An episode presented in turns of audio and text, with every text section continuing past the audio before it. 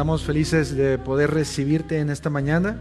Eh, si es la primera vez que nos visitas, creo que no estoy viendo caras nuevas el día de hoy, pero incluso para las personas que nos están mirando a través de la transmisión, si es la primera vez que nos visitas, permíteme presentarte, mi presentarme. Mi nombre es Eli Cázares, soy el pastor de la iglesia eh, de Doxa y quiero solamente comenzar recordándote ¿Cuál es la visión que nosotros tenemos como iglesia? Mi intención al poder recordártela cada domingo es que te la aprendas, que podamos aprendérnosla juntos. Así que nuestra visión como iglesia es alcanzar a la Ciudad de México por medio de la proclamación del Evangelio, creando una comunidad de discípulos misioneros que amen a su ciudad para la gloria de Dios. Esto nosotros lo hacemos cada domingo, reuniéndonos como familia, como lo que estamos haciendo en este momento, para adorar al Señor, para exaltar su nombre, pero también nosotros lo hacemos entre semana por medio de grupos comunitarios, grupos de hombres, grupos de mujeres, incluso cuando una persona o hermanos de la comunidad, de la iglesia, se reúnen, eso también nosotros consideramos que es hacer eh, eh, comunidad, es estar proclamando también el Evangelio. Si es la primera vez que nos visitas, eh, me gustaría o nos gustaría conocerte un poco mejor. Así que quiero pedirte, si, si vienes por primera vez, queremos pedirte si puedes levantar tu mano y el equipo de hospitalidad te va a entregar una tarjetita blanca. Esta es una tarjeta de conexión. Eh, si, si, si, hay alguien, solo puedes levantar tu mano. Tenemos a, a, dos personas. Bienvenidos. Esperamos que puedan sentirse como en casa. Estas tarjetitas blancas son para poder conocerlos mejor. Ustedes pueden llenar lo que deseen en el transcurso del sermón y al final las pueden depositar en las canastitas de las ofrendas que están aquí al frente o se las pueden dar de regreso a una persona de hospitalidad. Eh, no se preocupen, no los vamos a estar hostigando con estas tarjetas, solamente queremos eh, saber de ustedes, poder orar también por ustedes. En la parte de atrás hay una eh, unas líneas que dicen peticiones de oración, si tienes alguna petición. Incluso familia, si eres de, de doxa, si eres de casa, pero tienes una petición, también puedes levantar tu mano, tu mano y con gusto podemos orar por tu necesidad. Así que tres anuncios para finalizar. Quiero recordarte que me ayudes con tu teléfono a ponerlo en modo vibración, por favor. Esto solo es para evitar cualquier distracción durante el sermón.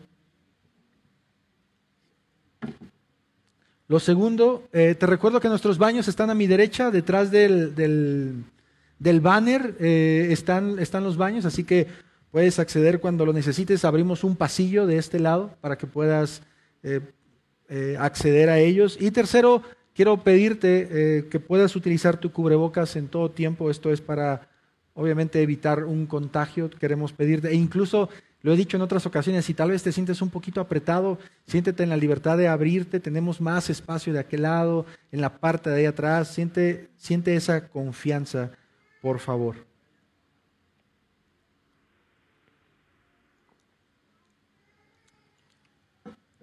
Este domingo nos tocaba hablar de Marcos capítulo 10. Para aquellos que siguen la serie, se dieron cuenta seguramente que la semana pasada terminamos Marcos capítulo 9. Y ahora nos tocaba eh, estudiar el pasaje de Marcos capítulo 10, el tema del divorcio.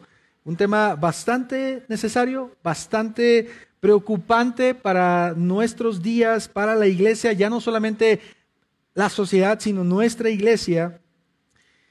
Pero eh, por esa razón, porque es un tema que, yo considero muy importante y en el cual debemos abordarlo eh, con lentitud, pero abordarlo bien, he decidido que durante estas siguientes semanas, cinco semanas, vamos a estar hablando del tema del matrimonio. Vamos a estar hablando de temas que tienen que ver con el matrimonio, con el perdón, con el tema sexual también dentro del matrimonio, no se espanten, eso es normal, la Biblia lo habla, no se preocupen. Y por último, vamos a tocar el tema del divorcio. Decidí hacer o, decidimos hablar de estos temas porque la verdad es que es algo que está, diría yo, ya no tocando en la puerta de la iglesia, ya entró. Está sentado junto a nosotros el tema del divorcio aún en, cristianos, en creyentes que toman este tema como si fuera cualquier cosa. Y es por eso Mis hermanos, que he decidido que durante estas siguientes semanas podamos hablar de estos temas que yo considero son muy necesarios y son muy, muy importantes. Hace poco tuvimos una conferencia respecto al tema de, matrimonio y por lo que pude ver o darme cuenta, no muchos pudieron eh, estar en esa conferencia o entrar en esa conferencia, tal vez por falta de tiempo, por el trabajo, por una u otra ocupación. Es por eso que eh, durante estas siguientes semanas vamos a estar hablando de estos temas. Y el pasaje que nos toca meditar, en el pasaje que vamos a estar el día de hoy, es Efesios capítulo 5. Así que quiero invitarte, por favor, a que vayas a tu Biblia, a Efesios capítulo 5. Quiero aclarar que eh, las predicaciones de estas siguientes semanas no van a estar basados en Marcos, excepto el del tema del divorcio, pero las otras, eh, los otros sermones como este, como el tema del perdón, como el tema de la relación sexual dentro del matrimonio y, otro que vamos a, estar, eh, no, eh, olvidé el título, un noviazgo bíblico o un noviazgo antes del matrimonio, también vamos a hablar de eso para, para los jóvenes. Así que el día de hoy vamos a estar en Efesios capítulo 5, versículos del 18 al 33. Pero antes de comenzar a orar, quiero pedirte que ores por mí y que puedas inclinar tu rostro y que podamos orar juntos en esta mañana. Señor, gracias por tu bendita palabra. Señor, gracias porque es a través de tu Hijo Jesucristo que podemos acercarnos a tu palabra, Señor, meditar en ella, poder ser confrontados, instruidos, corregidos, animados, consolados por tu bendita palabra. Señor, te doy gracias por el Espíritu Santo que ha venido a nosotros y que está en nosotros, Señor, que de acuerdo a Efesios capítulo 1 nos ha sellado, Señor, y ahora somos tu pertenencia, somos tu pueblo, somos tus hijos. Y te damos gracias por el privilegio que nos das de poder meditar en esta palabra, de poder, Señor, ser animados unos a otros. Ruego por mis palabras, Señor. Ruego por, por lo que yo voy a decir, lo que voy a eh, hablar, Señor, que no sean mis pensamientos, incluso, Señor, si, si es algo fuerte que mis hermanos necesitan escuchar, que, que tú seas glorificado, Señor, en todo esto. Te lo pedimos en el nombre de Jesús. Amén. El título de mi sermón, familia, de esta mañana es el siguiente. El matrimonio es una representación viva del Evangelio. Ese es el título de nuestro sermón de esta mañana. El matrimonio es una representación viva del Evangelio. Así que quiero pedirte que me acompañes a tu Biblia. Vamos a leer en la versión de NBI, me puedes seguir con versión Reina Valera si tienes esa versión. Y dice la palabra de Dios, no se emborrachen con vino que lleva al desenfreno, al contrario, sean llenos del Espíritu Anímense unos a otros con salmos, himnos y canciones espirituales. Canten y alaben al Señor con el corazón, dando siempre gracias a Dios el Padre por todo, en el nombre de nuestro Señor Jesucristo. Sométanse unos a otros por reverencia a Cristo. Esposas, sométanse a sus propios esposos como al Señor. Porque el esposo es cabeza de su esposa, así como Cristo es cabeza y salvador de la iglesia, la cual es su cuerpo. Así como la iglesia se somete a Cristo, también las esposas deben someterse a sus esposos en todo. Versículo 25. Esposos, amen a sus esposas, así como Cristo amó a la iglesia y se entregó por ella para hacerla santa. Él la purificó lavándola con agua mediante la palabra, para presentársela a sí mismo como una iglesia radiante, sin mancha ni arruga, ni ninguna otra imperfección, sino santa e intachable.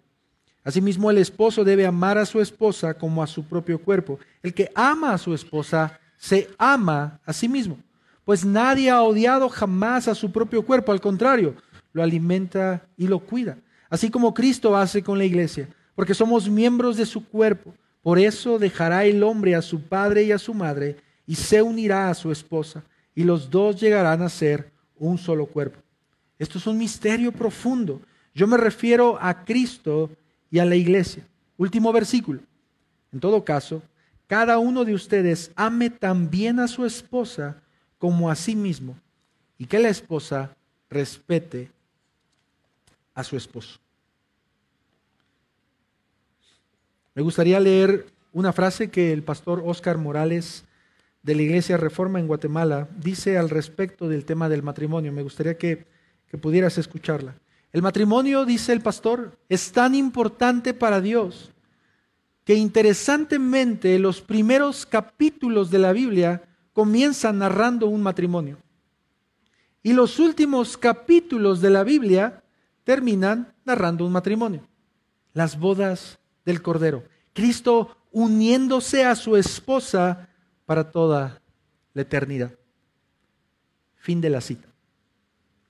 Familia, cada uno de nosotros tenemos una definición del matrimonio que hemos adquirido con el paso del tiempo, con experiencias propias o de personas cercanas a nosotros. Y sé que en este momento tengo a un grupo diverso de personas. Estoy viendo en este momento a jóvenes, a señoritas, a familias de más de 20 años de casados, a solteros, a personas que están separadas o por una u otra razón no tienen a su esposo, posiblemente viudos, divorciados. Y es por eso que creo que este tema es muy importante porque cada uno de nosotros, cada uno tiene una definición de lo que es el matrimonio. Y no es un misterio que nuestra sociedad, la televisión, el Internet, las amistades y aún nuestros propios padres hayan influenciado para que esta definición del matrimonio esté plasmada en nuestros corazones y en nuestra mente. A veces esas definiciones son expectativas de lo que tú y yo deseamos que el matrimonio sea. Sueños egoístas que tenemos idealizando un matrimonio de acuerdo a nuestras expectativas. Y estos modelos de matrimonio muchas veces, por no decir siempre, van más enfocados en lo que nosotros quisiéramos y no en lo que nosotros necesitamos. Y es por esa razón que durante estas siguientes semanas vamos a estar hablando de estos temas que, lo vuelvo a repetir, son muy importantes para todos los aquí presentes, casados y no casados, solteros, viudos, divorciados. Y lo primero que quiero, iglesia, que puedas recordar de este sermón es lo siguiente, Dios creó el matrimonio. Él sabe muchísimo mejor cómo funciona el matrimonio de lo que tú, de lo que tú y yo siquiera pensemos. Dios es el autor del matrimonio y debemos de saber lo que Él quiere de nosotros y de nuestro cónyuge. Porque si tú y yo no sabemos lo que el Señor espera del matrimonio o lo que el Señor quiere del matrimonio, ¿sabes qué? El problema va a ser que tú y yo vamos a vivir frustrados en un matrimonio sin una dirección correcta hacia dónde dirigirnos. Si tú eres soltero o estás comprometido o comprometida, y no sabes lo que el Señor espera de tu matrimonio, te aseguro que vas a vivir frustrado en un matrimonio en el que vas a anhelar que la otra persona cumpla tus deseos, cumpla tus caprichos, te haga sentir bien. Justo tengo aquí a dos comprometidos frente a mí, no me había dado cuenta. Así que el día de hoy me gustaría que tú y yo podamos ver una breve definición de lo que la Biblia dice respecto al matrimonio. No lo tienes que buscar, pero esto, esto creo que yo, creo yo es una buena definición de lo que es el matrimonio. Génesis 2, 21 al 25. Nuestro texto base va a ser Efesios 5, pero solo quiero leerlo para que tú y yo podamos ver. En versión NBI, entonces Dios el Señor hizo que el hombre cayera en un sueño profundo, y mientras éste dormía, le sacó una costilla y le cerró la herida de la costilla que le había quitado al hombre, Dios el Señor hizo una... ¿Me podrían regalar un poquito de monitor, por favor? De la costilla que le había quitado al hombre, Dios el Señor hizo una mujer y se la presentó al hombre, el cual exclamó, esta sí es hueso de mis huesos y carne de mi carne, será llamada mujer, porque del hombre fue sacada. Por eso el hombre deja a su padre y a su madre y se une a su mujer y los dos se funden en un solo ser. En ese tiempo el hombre y la mujer estaban desnudos, pero ninguno de los dos sentía vergüenza. De acuerdo, perfecto, de acuerdo a estos versículos de Génesis, tú y yo podríamos pensar o creer que el matrimonio, en primer lugar, es una unión exclusiva entre un hombre y una mujer. Si te das cuenta, Génesis capítulo 2 no deja a, la expectativa o, o a la idea de las personas de creer, bueno, es que tal vez, no, no, no. En el principio creó Dios al hombre y a la mujer. Entonces, en primer lugar, podríamos pensar que el matrimonio es un pacto única y exclusivamente entre un hombre y una mujer. ¿Por qué razón o para qué? Para crear un solo ser de ambos. Si pudiste notar en lo que vemos de Génesis, incluso desde Génesis 1 y Génesis 2, el objetivo del matrimonio nunca es que una persona utilice al otro o que una parte salga más beneficiada que el otro. ¿Verdad que no? De acuerdo a Génesis, y lo vamos a ver ahorita más en Efesios, el matrimonio no es una herramienta para nuestro propio beneficio, nuestra propia felicidad. El matrimonio, si te das cuenta, y para aquellos que están casados lo saben, se trata más de la otra persona. El matrimonio es sacrificio. El matrimonio tiene que ver más con la felicidad del otro que con la tuya. Sí, escuchaste bien. El matrimonio tiene que ver más con la felicidad de la otra persona que con tu propia felicidad. Y principalmente, el matrimonio es creado para dar la gloria a Dios. Así que, ¿qué dice Efesios capítulo 5? Vamos un poquito al contexto de esta carta, en el capítulo 1 y capítulo 2 de Efesios, Pablo explica en varias ocasiones lo que es el Evangelio y nos da a conocer la razón del por qué él está dando estas palabras que acabamos de leer al esposo y a la esposa.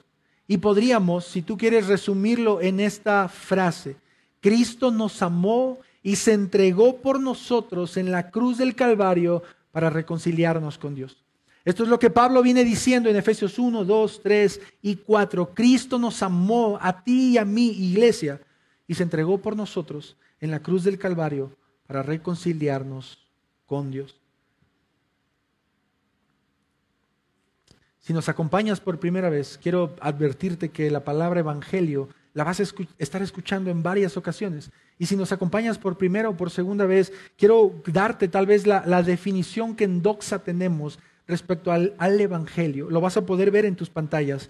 En tu pantalla, el Evangelio son las buenas noticias de lo que Dios hizo y está haciendo a través de la vida, de la muerte y de la resurrección de nuestro Señor Jesucristo en todo el mundo para proveer salvación a nosotros, los pecadores. Esta es, esta es una breve definición. No es la definición, hay muchas otras, pero esta es la definición que nosotros utilizamos en. Así que una vez que Pablo en, los primeros capítulos da la definición de lo que es el, el Evangelio, ahora en el capítulo 5 él pasa a hablar de este Evangelio en la práctica y comienza a decir cosas como, esposas, ustedes deben hacer esto por el Señor, por obediencia al Señor. Esposo, haz esto, esto y esto, por obediencia al Señor.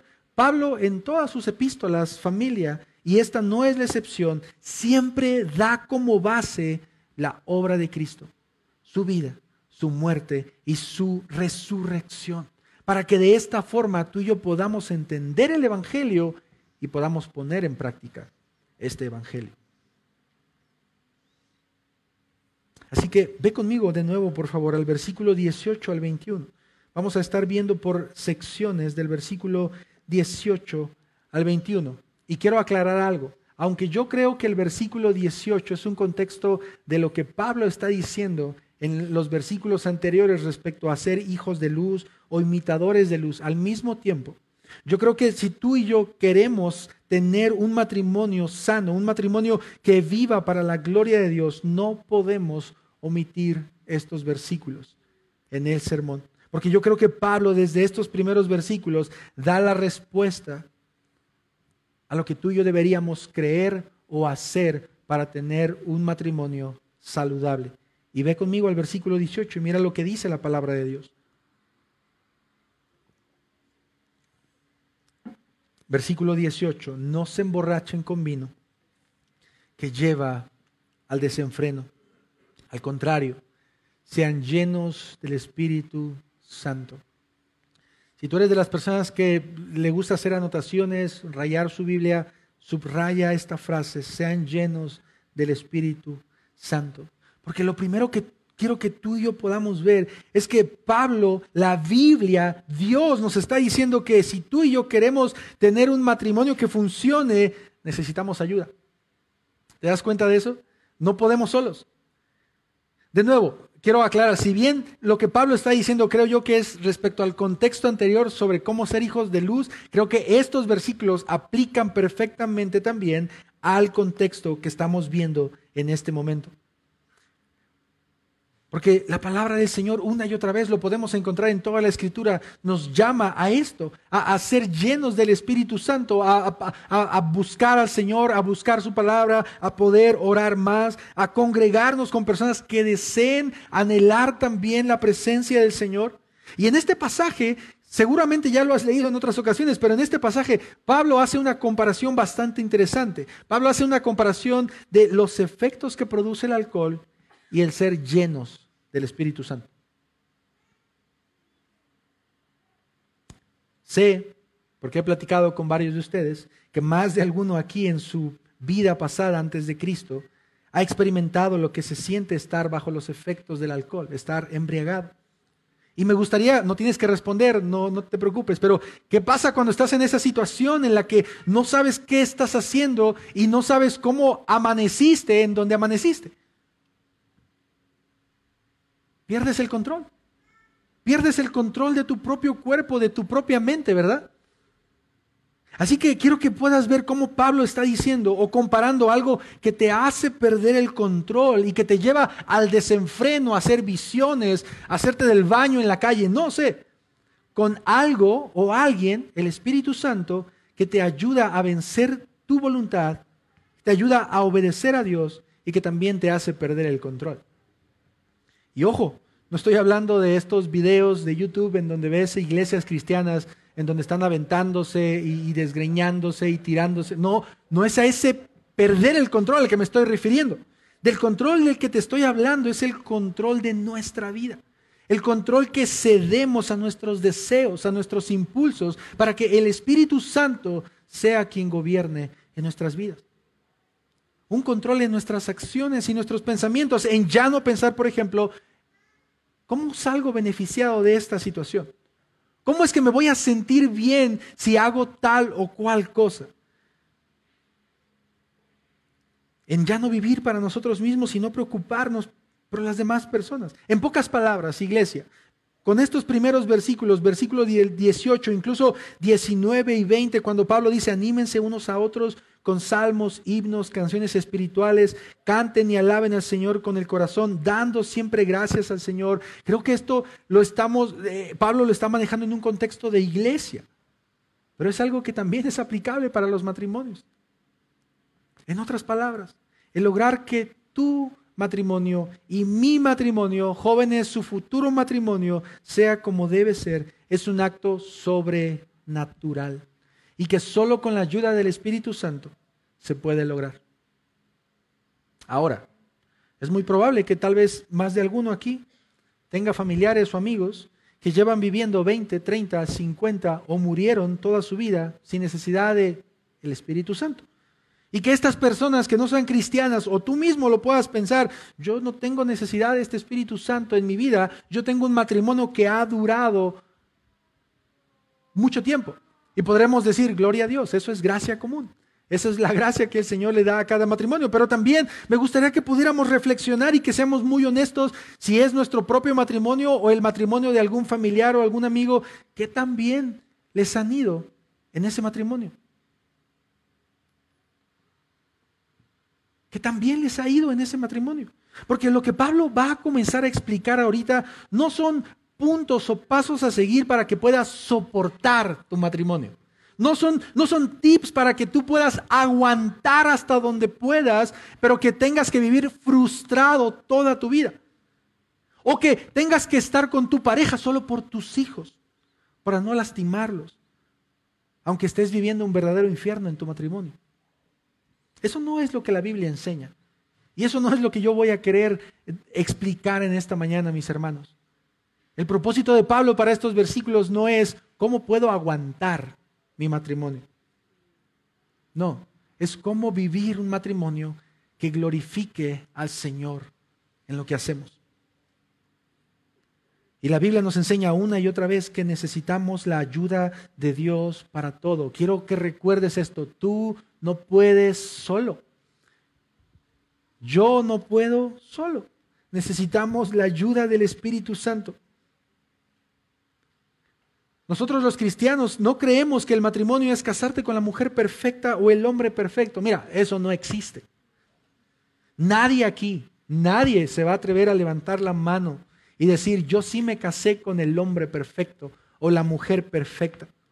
Y si bien así lo creíste en tu noviazgo, estoy seguro que esa idea desapareció las primeras semanas después de estar casado. A algunos les fue peor y tal vez desapareció en las primeras horas. Y si bien en algunas ocasiones hemos puesto en Facebook, en Instagram, eres el hombre perfecto, eres la mujer perfecta. Eso no es real, es, es, un halago que utilizamos, pero no es real. Perfecto solo Dios, dice Jesús. Así que me gustaría poder dirigirme a los dos grupos de personas que estamos encontrando en Efesios capítulo 5. Y quiero comenzar hablando hacia las esposas.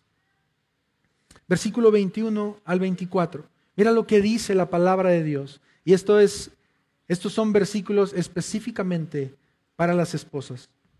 A partir del versículo 22, pero voy a leer el versículo 21 también.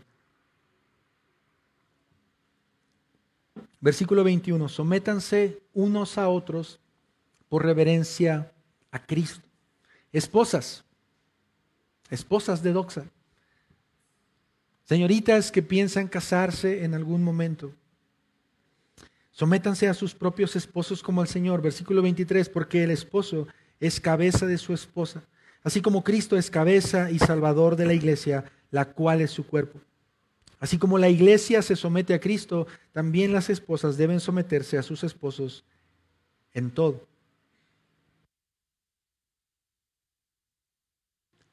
Quiero que puedas analizar conmigo el versículo 21 porque es un versículo muy interesante en donde Pablo exhorta a toda la iglesia a someterse unos a otros. Y probablemente esta palabra fue la que más quedó resonando en la cabeza de las mujeres y aún tal vez en la cabeza de algunos hombres que podrían malinterpretar el significado de esta palabra. Porque la realidad es que esta palabra es una palabra muy controversial y, que, nadie se atrevería a, decir en una, en una marcha eh, en el centro.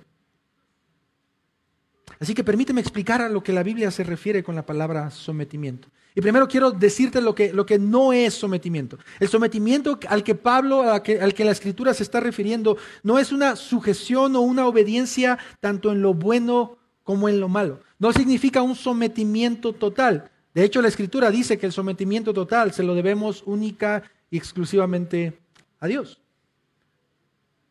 Dios, por ejemplo, no te llama a someterte a tu esposo si él te está llevando a pecar. Dios no te llama a someterte a tu esposo si él está yendo en una dirección contraria a la voluntad del Señor. Hechos capítulo 5 nos dice que es necesario obedecer a Dios antes que a los hombres.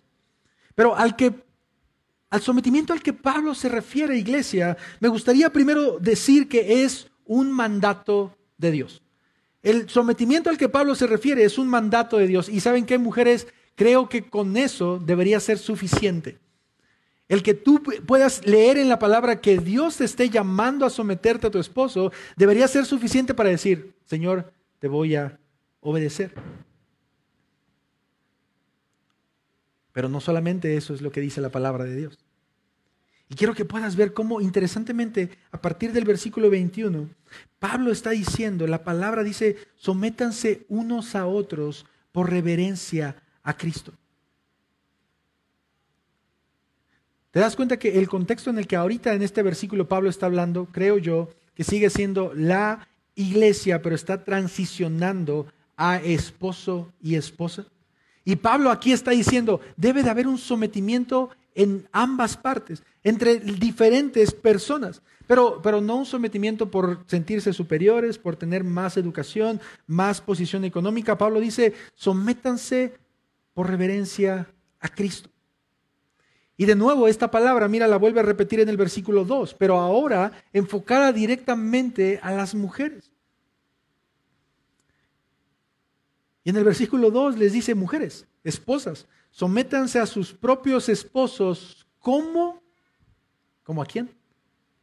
Como al Señor. Como al Señor. Esposas, sométanse a sus propios esposos como al Señor. Y si bien acabo de decir que el sometimiento, en primer lugar, debería ser obedecido porque es un mandato de parte de Dios, también podemos decir que el sometimiento es un acto voluntario de entrega por amor a alguien en respuesta al amor de esa persona. Lo voy a volver a repetir una vez más. El sometimiento es un acto voluntario de entregarte por amor a alguien, de, ceder, de someter tus voluntades por amor a alguien en respuesta al amor de esa persona. Mira lo que dice Filipenses capítulo 2, versículo 3. Consideren a los demás como superiores a ustedes mismos. Pablo en este pasaje hablando de la humildad y del amor dice, consideren a los demás como superiores a ustedes mismos, viendo no solo por sus propios intereses, sino también por los intereses de los demás. Esto no solamente ya es para las mujeres, es de todos nosotros. Yo tengo que considerar a mi hermano Sergio como superior a mí mismo. Tengo que considerar a mi hermano Miguel y a cada uno de ustedes como superiores a mí mismo, ser humilde, trabajar con mi, humildad, pensar en el bienestar de los otros antes de pensar en el mi bienestar. Y sabes qué, iglesia, quiero que puedas pensar que este sometimiento al que Pablo está hablando en Efesios 5, 21 e incluso Filipenses es una característica que todo cristiano debería tener. Es una característica que todo cristiano está llamado a tener, no solo las esposas hacia los esposos. La Biblia, por ejemplo, nos llama a, someternos a nuestras autoridades. La Biblia nos llama a someternos a nuestros pastores. La Biblia nos llama a someternos a nuestros padres. La Biblia nos llama a someternos los unos a los otros. Pero interesantemente, quiero que puedas pensar y que puedas ver mujeres que el sometimiento al que Pablo se está refiriendo en estos versículos es una relación de liderazgo en el que el hombre, valga la redundancia, lidera a la mujer, así como la cabeza al cuerpo, así como Cristo a la iglesia. Y tal vez en este momento podrías preguntarte, incluso hombres que eh, hemos entendido o mal entendido esta palabra, ¿por qué, ¿por qué debería someterme a mi esposo? ¿Lo debería hacer porque soy inferior? ¿Lo debería hacer porque valgo menos? ¿Lo debería hacer porque soy mujer, porque físicamente soy más débil que él? Y la respuesta es no, no. Lo deberías hacer porque el Señor te pide que lo hagas. Porque Dios así lo ha mandado. Porque el Señor así lo ha diseñado. Lo dije al principio, el Señor creó el matrimonio. El Señor sabe muchísimo mejor cómo funciona de lo que tú y yo podríamos pensar. El sometimiento que Dios le pide a la mujer que tenga hacia el esposo, lo vuelvo a repetir, no es una obediencia absoluta, ni mucho menos una subyugación o un control total por encima de tu valor o de tu dignidad como mujer. Es un acto de amor que la esposa está llamada a tener en respuesta al amor de su esposo. Es, aceptar con alegría, con gozo, este liderazgo que Dios ha diseñado a través de su esposo, porque el Señor así lo ha decidido.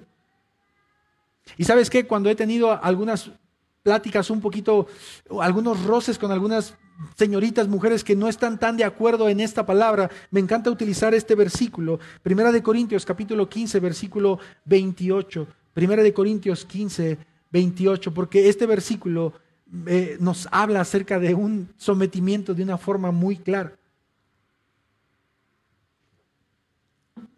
Si has leído la carta a los Corintios, recordarás que Primera de Corintios es un capítulo en donde habla de la resurrección de Jesús y por qué es tan importante que nosotros creamos en una resurrección corporal de Jesús. Y Pablo ahora en estos versículos está diciendo que después de que el Señor reciba todo poder o haya resucitado, bueno, resucitó y cuando todo le sea sometido, versículo 28, mira, cuando todo le sea sometido a quién? A Cristo.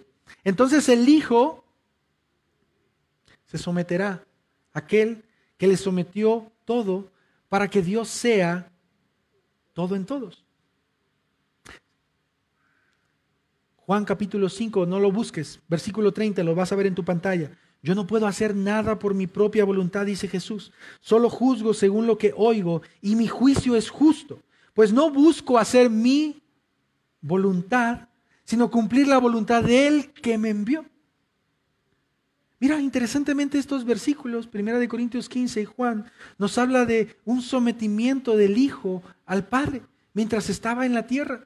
Yo no hago mi voluntad, yo hago la voluntad del que me envió. Y sabes qué, mujer, tal vez tú deberías preguntarte las mismas preguntas que te hiciste hace un momento. ¿Por qué debería Jesús someterse al Padre? ¿Porque es inferior? ¿Porque es el Hijo?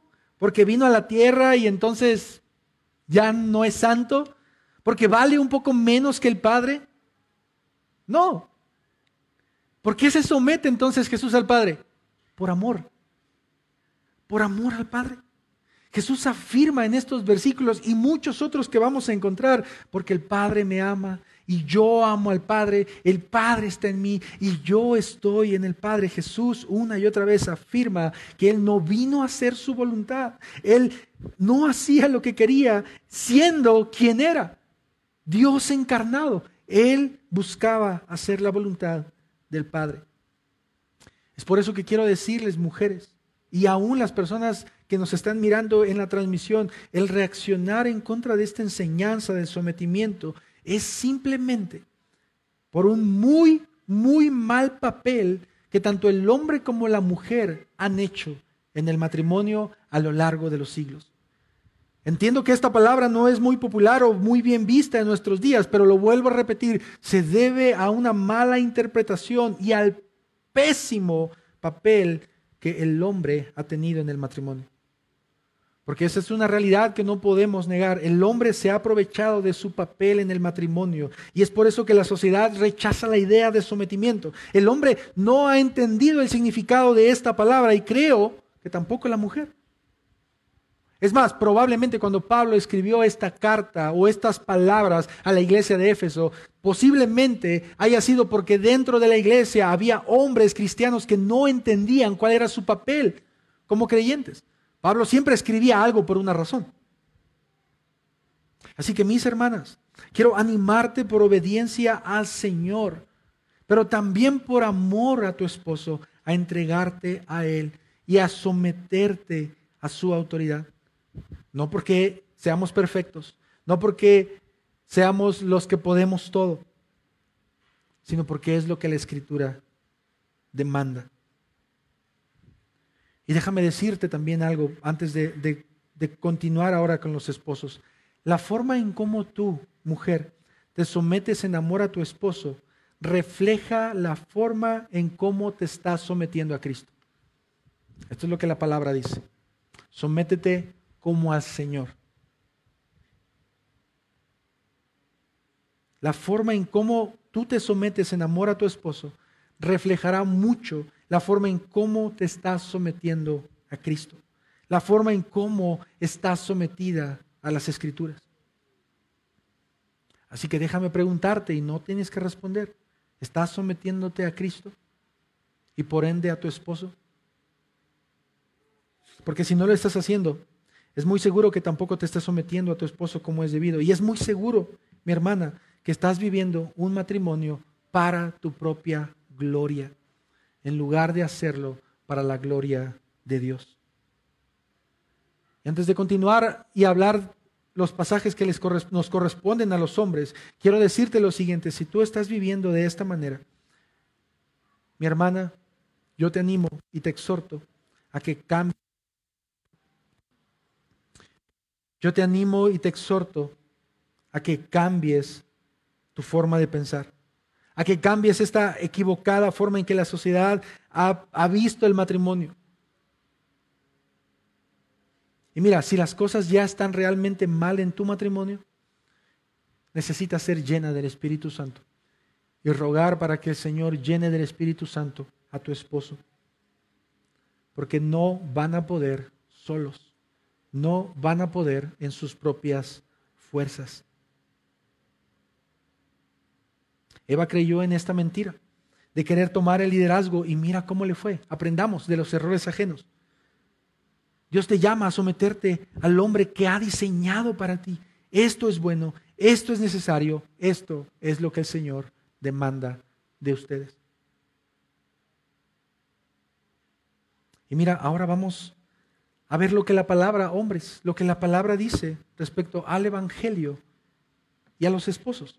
Ve conmigo al versículo 25, por favor. Vamos a leer del versículo 25 solo al versículo 31. ¿Qué es lo que la Biblia dice que tú y yo como hombres deberíamos hacer o deberíamos estar haciendo? Esto es lo que la Biblia dice.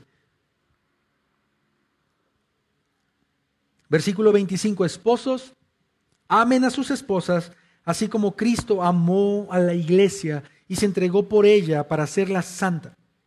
Él la purificó lavándola con agua mediante la palabra para presentársela a sí mismo como una iglesia radiante, sin mancha ni arruga ni ninguna otra imperfección, sino santa e intachable. Asimismo, el esposo debe amar a su esposa como a su propio cuerpo. El que ama a su esposa se ama a sí mismo, pues nadie ha odiado jamás a su propio cuerpo. Al contrario, lo alimenta y lo cuida, así como Cristo hace con la iglesia, porque somos miembros de su cuerpo. Versículo 31 y 32. Por eso dejará el hombre a su padre y a su madre y se unirá a su esposa y los dos llegarán a ser un solo cuerpo. Esto es un misterio profundo. Yo me refiero a Cristo y a la iglesia. Familia, ¿notaste que cuando Pablo le habla a la mujer solo utiliza tres versículos, pero cuando es el turno de los hombres utiliza ocho? ¿Dónde está la igualdad en, en estos versículos? Seguramente notaste que las palabras del apóstol Pablo son más severas, más fuertes para los hombres que para las mujeres.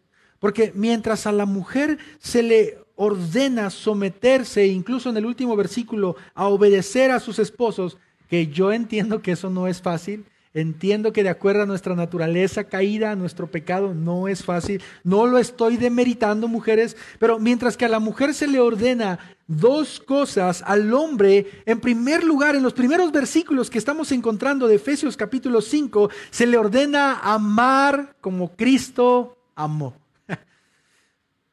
Hombres, ya perdimos. Desde el primer versículo ya perdimos.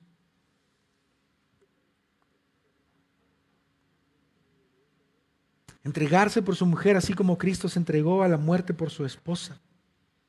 ¡Wow! Qué palabras tan fuertes del apóstol Pablo y del Señor para los hombres. Mujeres, esposas, sométanse a sus esposos. Esposos, amen a sus esposas como Cristo amó a la iglesia. Y sabes qué, en este pasaje, en estos versículos, podríamos pasarnos horas literalmente hablando de cómo es que Cristo amó a su iglesia. Pero no quiero pasar tanto tiempo en esto, sino quiero listar algunas cosas para que tú y yo podamos ver qué es lo que Pablo le está diciendo a los hombres que deberían estar haciendo. En primer lugar, ya lo vimos, ama a tu esposa como Cristo amó a la iglesia. En segundo lugar, da tu vida entera por tu esposa. Tercer lugar, negarse a sí mismo y entregarse a su esposa. En cuarto lugar, ayudarla en el proceso de santificación guiándola a conocer más a Dios. En quinto lugar, ayudarla a ser limpia por medio de la palabra. Primera de Corintios capítulo 14 versículo 35 dice que la mujer es la que debe preguntarle al esposo si ella tiene alguna duda sobre la palabra de Dios. Y no sé tal vez en el contexto en el que ustedes han crecido como iglesia, doy gracias al Señor, de verdad. Doy, esa es una de las cosas que he dado gracias al Señor, que en Doxa si ustedes se han podido dar cuenta tenemos micha y micha, mitad hombres, mitad mujeres, pero del contexto del que yo vengo y del contexto del que muchos de ustedes vienen, la mayoría de las personas que asisten a la iglesia iglesia son mujeres. La mayoría de las personas que están arrastrando a la familia para congregarse son mujeres. La mayoría de las personas que están instruyendo a sus hijos en el temor del Señor son mujeres. Y los esposos, bien, gracias. Y Pablo está diciendo en estos versículos, esposo, tu trabajo, nuestro trabajo es ayudar a la esposa en el proceso de santificación, guiándola a conocer más al Señor. Pero además de eso, la lista no acaba, ¿eh? amar a tu esposa como a tu propio cuerpo, es decir, alimentarla. Esto es lo que nosotros podríamos entender como el hombre es el responsable financieramente de suplir las necesidades del hogar. Y ojo con esto, no estoy diciendo que la mujer no puede trabajar, no me malinterpreten. Tampoco estoy diciendo que la mujer no deba desarrollarse laboralmente. Lo que sí estoy diciendo es que el responsable en mantener el hogar, de acuerdo a la escritura, es el hombre. Significa que la responsabilidad de que haya un techo sobre la casa, la familia, una comida cada día sobre la mesa y ropa para la esposa y para los hijos es responsabilidad del hombre. Y sé que nuestro contexto como ciudad, como sociedad, es un contexto en donde el hombre y la mujer trabajan y gloria a Dios. Si eso es algo que, a ustedes eh, les ayuda como matrimonio, si no están descuidando sus hijos, si no están descuidando el matrimonio, gloria al Señor. Pero si lo están haciendo y están buscando tal vez el sentirse plenas o incluso eh, plenos en un trabajo a costa de la familia, tenemos un problema también. Pero ese es otro tema. Pero quiero que puedas ver, iglesia, cómo el llamado para sacrificarse en el matrimonio es aún mayor para el hombre. Incluso los últimos versículos lo leímos. ¿Quién es el que está llamado a dejar a su padre y a su madre? El hombre. Y ojo, mujeres, esto no significa que mamá y papá tienen que estar todo el tiempo en sus discusiones, en sus peleas, no es lo que la palabra está diciendo. La palabra dice que el hombre es el que tiene que dejar al padre y a la madre, pero obviamente también a la mujer. A, la mujer a los padres, perdón. El hombre es a quien se le demanda más, porque Dios lo creó de esta forma. Y mira, otra vez, pensando en nuestro contexto como sociedad, creo que este es un problema muy grande en nuestro país. Como sociedad nosotros eh, incluso decimos esta frase, somos como mueganitos, ¿sabes? ¿Saben lo que es un mueganito? Los dulces mueganitos, que estos dulces que se pegan, que están muy pegados. Bueno, para bien o para mal, las familias mexicanas somos de esta forma. Somos como mueganitos. Y este para mí es un problema preocupante cuando se trata de matrimonio. Porque la mayoría de los hombres pareciéramos que, que estamos atados a nuestra familia todavía. Como si trajéramos el cordón umbilical jalándolo con nuestra mamá atrás de nosotros. Estoy seguro que muchos de nosotros conocemos amigos, familiares que viven de esta forma con sus papás. Y que cuando se casan quieren seguir arrastrando las costumbres que tenían con sus papás. Quieren seguir siendo niños inmaduros, preocupados solo por ellos mismos y no por los demás. Y muchos hombres lamentablemente son así, como niños grandotes que quieren seguir siendo cuidados, pero ya ahora no por su mamá. Bueno, si se puede, sí, pero por la mujer, por la esposa. Jóvenes,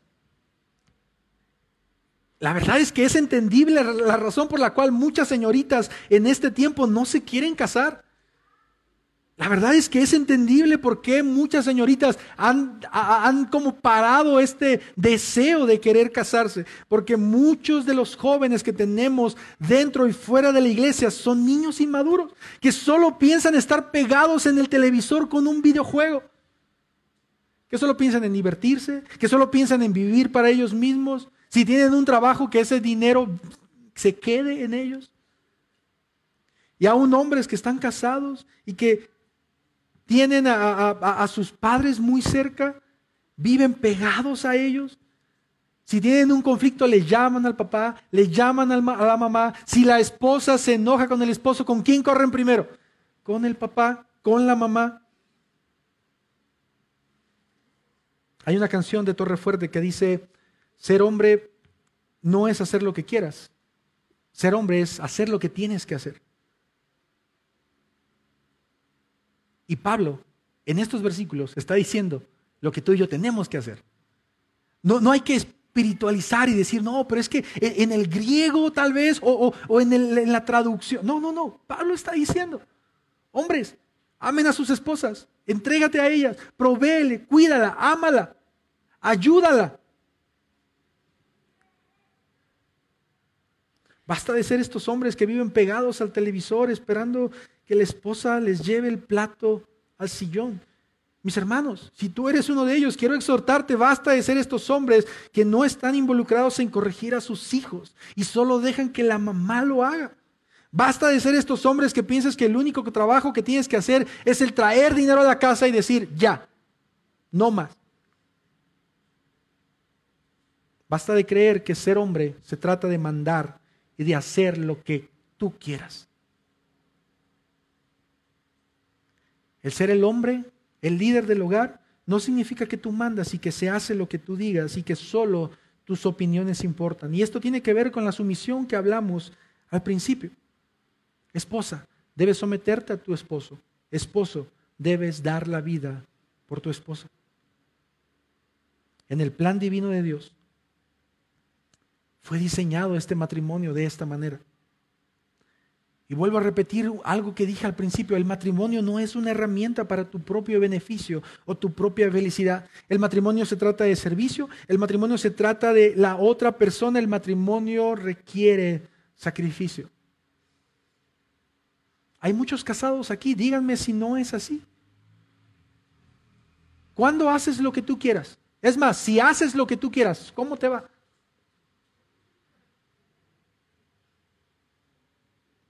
Y mira, ve conmigo, por favor, a Efesios, de nuevo, Efesios capítulo 5. Con Biblia en mano, ve, viendo los versículos que te voy a mencionar. Vamos a, a, ver estos versículos que te acabo de mencionar. Mira lo que Pablo describe en estos versículos. Y nota las palabras que está utilizando. A las esposas, en el versículo 22, les dice, sométete a tu esposo. En el versículo 33 le dice, respeta a tu esposo. Mira qué interesante que a la mujer no se le mande a amar a su esposo. ¿Te das cuenta de eso? Y la razón es porque el corazón de la mujer y el diseño de la mujer es muy dócil. Es más fácil que la mujer ame a su esposo a que se someta a él. A los esposos les dice, versículo 25, ama a tu esposa. Igual en el versículo 25, entrégate por ella Versículo 26, purifícala por medio de la palabra. Versículo 27, busca su santificación. Versículo 29, aliméntala. Versículo 29 también, cuídala. Versículo 31, deja a tu familia por ella. Mis hermanos, quiero decirte también esto. Se me había pasado en mis notas y me acordé ahorita. La opinión más importante en tu matrimonio no es la de tu mamá ni la de tu papá aun cuando tengas 40 o 50 años, no importa.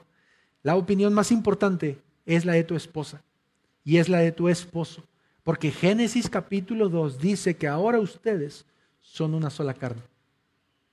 Pero seguramente notaste el lenguaje que Pablo está utilizando en estos versículos. ¿Te das cuenta? Todo se trata de la otra persona. Nunca Pablo en estos versículos, la escritura ordena que hagas algo por ti mismo.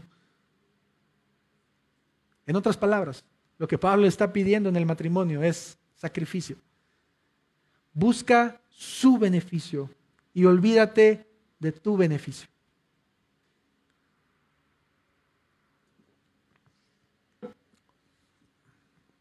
Esto lo escuché de mi pastor cuando estábamos en las consejerías prematrimoniales con mi esposa. Y él me decía, no va a haber nada en la vida que te haga madurar tanto como tu matrimonio. Y es verdad. Y cuando vienen los hijos, se pone más buena la cosa. Pero el matrimonio es una herramienta que Dios usa para madurarnos. Es una herramienta que el Señor utiliza para santificarnos, para ser más como Jesús. Y desafortunadamente, iglesia, nuestra sociedad, a causa del pecado, ha malinterpretado estos conceptos y el hombre se ha aprovechado todo, de todo esto y aún la mujer. Y es por eso que vemos, eh, conocemos, escuchamos en las noticias mujeres abusadas físicamente, psicológicamente, sexualmente por sus propios esposos, porque el esposo se cree dueño, dueño de ella. Y me encantaría decir que esto no ocurre en matrimonios cristianos y que, no ocurre dentro de la iglesia. Pero lamentablemente, lamentablemente, personas que se consideran cristianos, y ojo con la palabra que estoy utilizando, se consideran cristianos, abusan de, las, de su cónyuge dentro del matrimonio. Y se casan con una mujer para hacerla su esclava en lugar de compañera de vida. Se casan para tener a alguien que les sirva y no para servir. Y es por eso que Pablo en estos versículos da como base el Evangelio. Y Pablo nos llama específicamente a los hombres, aunque a las mujeres también, a aprender del hombre más hombre que ha existido en este mundo. Y este es Jesucristo. En la Biblia, tú y yo podemos encontrar desde el Antiguo hasta el Nuevo Testamento que Dios, en muchos pasajes, la iglesia universal es, es conocida como la novia de Cristo. Lo podemos encontrar incluso desde el Antiguo Testamento. Dios llama al pueblo de Israel y lo hace, le, dice que, que, Israel es su novia. Y la pregunta que tú y yo, o las preguntas que tú y yo deberíamos de hacernos, así como se las hicieron mujeres, es, ¿cómo trata? ¿Y cómo trató Jesús a su novia?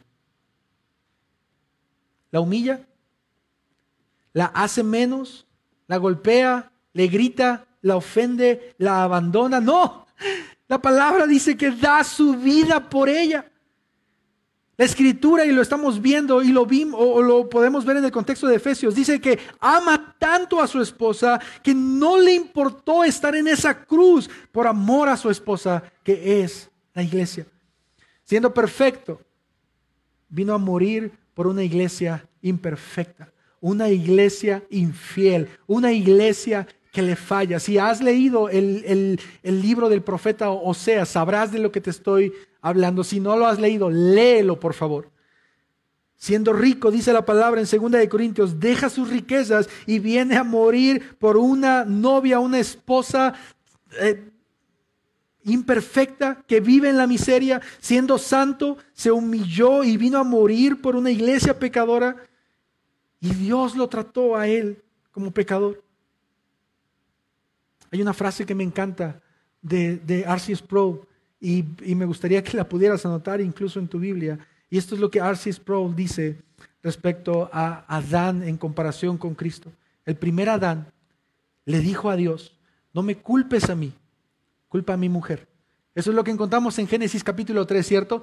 Cuando Dios le vino a pedir cuentas a quién? Al hombre, no a la mujer, al hombre. Adán le dijo, la mujer que me diste. Ojo, ¿te, das cuenta? No solamente le está echando la culpa a Eva, sino tú y ella tienen la culpa de esto que sucedió. Y Arceus Sproul dice, el primer Adán le dijo a Dios, no me culpes a mí, culpa a mi mujer. El segundo Adán dijo, no culpes a mi novia, cúlpame a mí. Este es el glorioso evangelio. Mis hermanos, este es el glorioso Evangelio.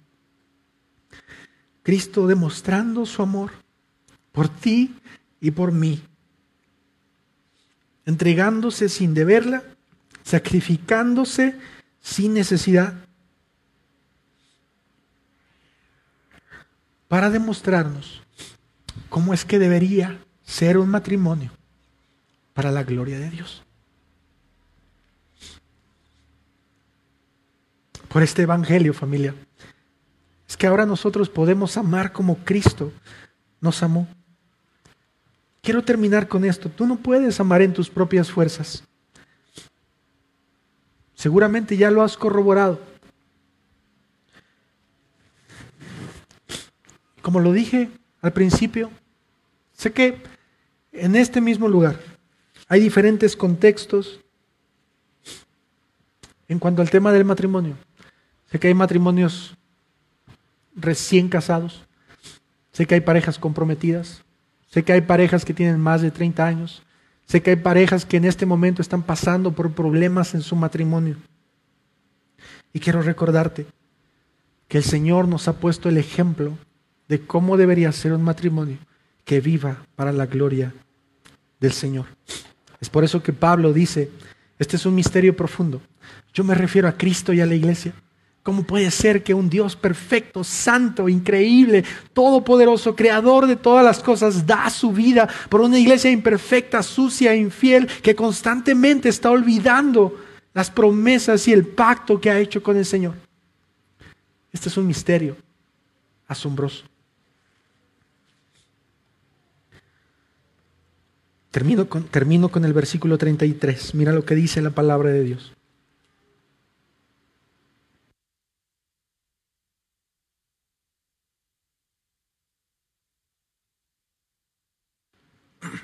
En todo caso, cada uno de ustedes ame también a su esposa como a sí mismo y que la esposa respete a su esposo. Iglesia, en este último versículo Pablo termina resumiendo, recapitulando lo que acababa de decir. Cada quien tiene su papel.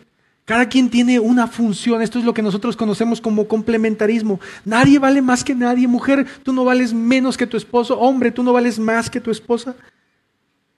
Pero no somos iguales en cuanto a funciones. Y estas diferencias tan hermosas son diferencias que nos complementan, que nos ayudan a madurar, a santificarnos, a perfeccionarnos, a parecernos más a la imagen de nuestro Salvador.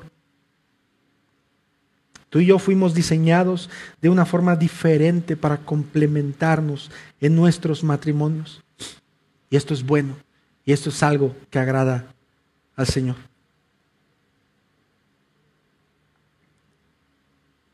Termino con la frase que comencé en un principio del pastor Oscar Morales. El matrimonio es tan importante para Dios, tan importante para Dios, que interesantemente los primeros capítulos de la Biblia comienzan narrando un matrimonio y los últimos capítulos de la Biblia terminan narrando un matrimonio, las bodas del Cordero, Cristo uniéndose a su esposa para toda la eternidad. La siguiente semana vamos a estar compartiendo el tema del perdón dentro del matrimonio. Pero desde ahora quiero animarte a que tú puedas reflexionar, mi hermano, mi hermana, por la situación en la que te encuentras. Quiero que recuerdes el Evangelio, que constantemente puedas recordar el Evangelio. Ninguno de los que estamos aquí presentes tiene un matrimonio perfecto y de eso estamos seguros todos. Pero con la ayuda del Espíritu Santo, y de nosotros depende de que cada día podamos crecer más a la imagen de Cristo. Quiero pedirte que te pongas de pie, por favor.